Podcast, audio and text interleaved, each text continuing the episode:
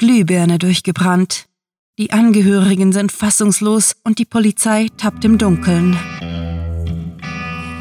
Willkommen zum Cluecast. Wöchentlich neue Hörgeschichten aus allerlei Genres, die euch immer und überall grandiotastisch unterhalten. Besucht uns auf cluewriting.de und entdeckt Literatur in kleinen Happen zum Lesen und durch den Gehörgang. Und jetzt viel Spaß mit der Kurzgeschichte.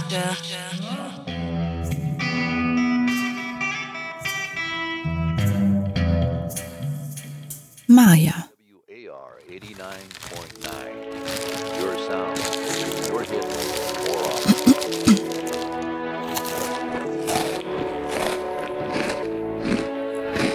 Die Keksschachtel ist seit einigen Tagen offen. Dementsprechend trocken und krümelig ist das Mandelgebäck. Flavia gönnt sich jeweils zwei pro Mittagspause. Eine Weile hat sie es mit einem probiert, aber so viel Verzicht mundet ihr nicht. Es reicht, erst einmal das Abendessen ausfallen zu lassen. Hi, sagt sie zu Sanja und Margret, die wie üblich früher in die Pause gegangen sind, um auf der Rampe beim Lieferanteneingang eine zu rauchen. Sie gucken von ihren Smartphones hoch, sie vermutlich gerade die neuesten Instagram-Bilder der jeweils anderen studierten, starren Flavia sekundenlang irritiert an und ringen sich anschließend zu einer halbherzig gemurmelten Begrüßung durch. Hey, hi. Sie überlegt, wie üblich in den Wartungsraum zu gehen und dort auf dem Schacht der Klimaanlage sitzend ihre Salamistulle zu essen, nimmt dann aber ihren Mut zusammen. Habt ihr auch so einen Hunger?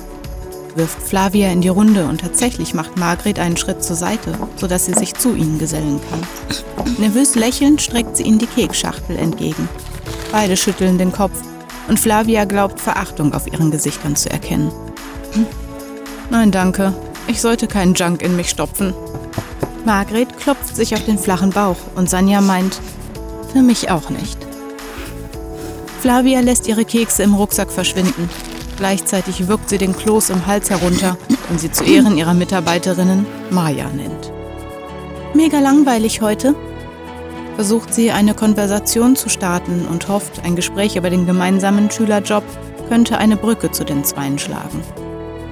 Vor vier Wochen hat Flavia hier angefangen und weil es stets ordentlich zu tun gab, war ihr bisher schlicht nicht aufgefallen, dass sie die Außenseiterin im Team ist.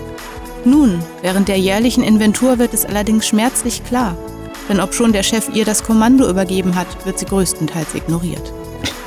Das Supermarktlager ist, weiß Gott, zu klein, um sich aus den Augen zu verlieren. Gesehen wird Flavia trotzdem kaum. Mal ausgenommen von den abfälligen Blicken, die sie mit ihrem Mandelgebäck auf sich zieht.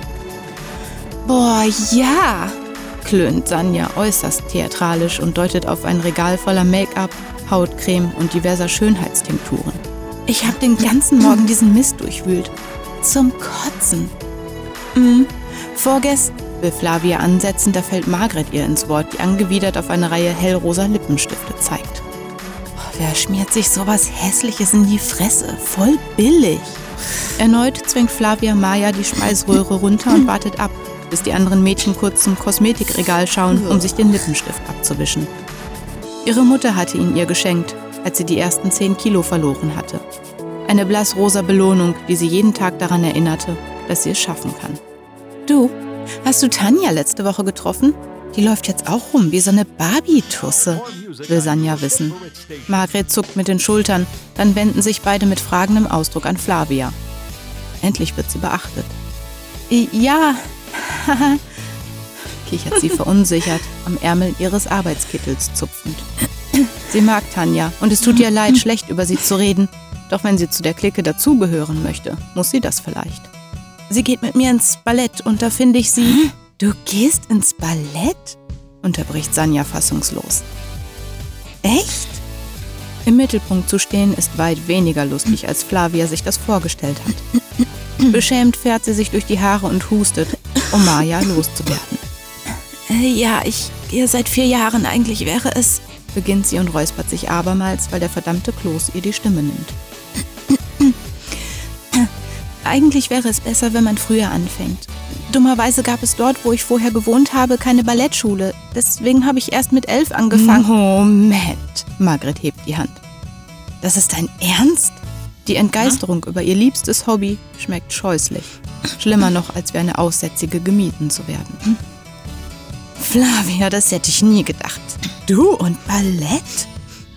Genauso gut hätte sie eine Posse erzählen können. Dermaßen amüsiert reagieren ihre Mitarbeiterinnen. Maya wächst, schwillt von einem unangenehmen Schleimpfropfen zu einer brennenden Kugel aus Galle an. Mayas Namensgebung trifft eindeutig ins Schwarze. Schließlich speien Sanja und Margret ebenfalls bloß ätzend bittere Worte gegen Flavia. Ja, ich gehe ins Ballett, erklärt sie so gelassen es ihr möglich ist, greift in ihren Rucksack und fährt fort. Ich liebe es und Mandelgebäck. Tanja und rosa Lippenstift liebe ich übrigens auch. Sich einen dritten Keks in den Mund schiebend, grinst sie die beiden an und schwört sich, ab sofort nur noch Kekse und keine Klöße mehr zu schlucken.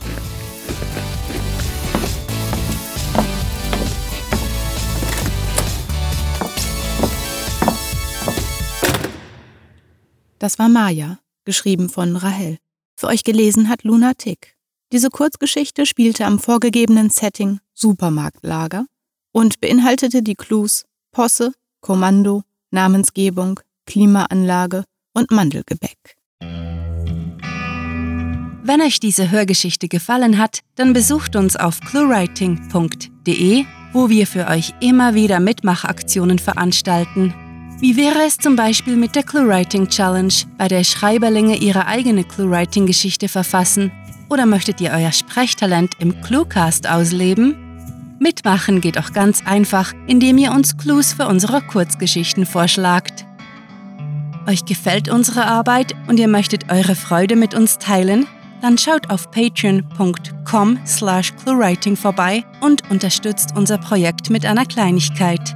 Damit werdet ihr zu den Grandiotasten, die wir mit literarischen Rewards wie exklusiven Kurzgeschichten und der Möglichkeit, als Gastautor bei uns aufzutreten, beschenken. Apropos Grandiotasten, was wäre der Cluecast ohne seine Stimmen? Auf unserer Seite entdeckt ihr sie alle, also besucht diese Helden des Cluecast auf cluewriting.de slash cluecaster und vergesst nicht, dem Echo ihrer Stimmen zu folgen. Das war es für diese Folge und wir verabschieden uns mit dem Cluecaster-Kampfschrei. Mit fantastiliardischem Dank fürs Zuhören und den besten Wünschen. Eure Cluecaster.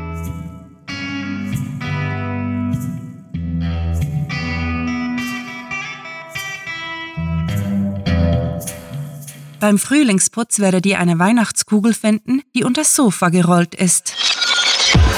Der Cluecast ist eine Produktion der Literaturplattform ClueWriting. Für Feedback, Anregungen, Literatur und weitere Informationen begrüßen wir euch jederzeit auf www.cluewriting.de. Grandiotastischen Dank.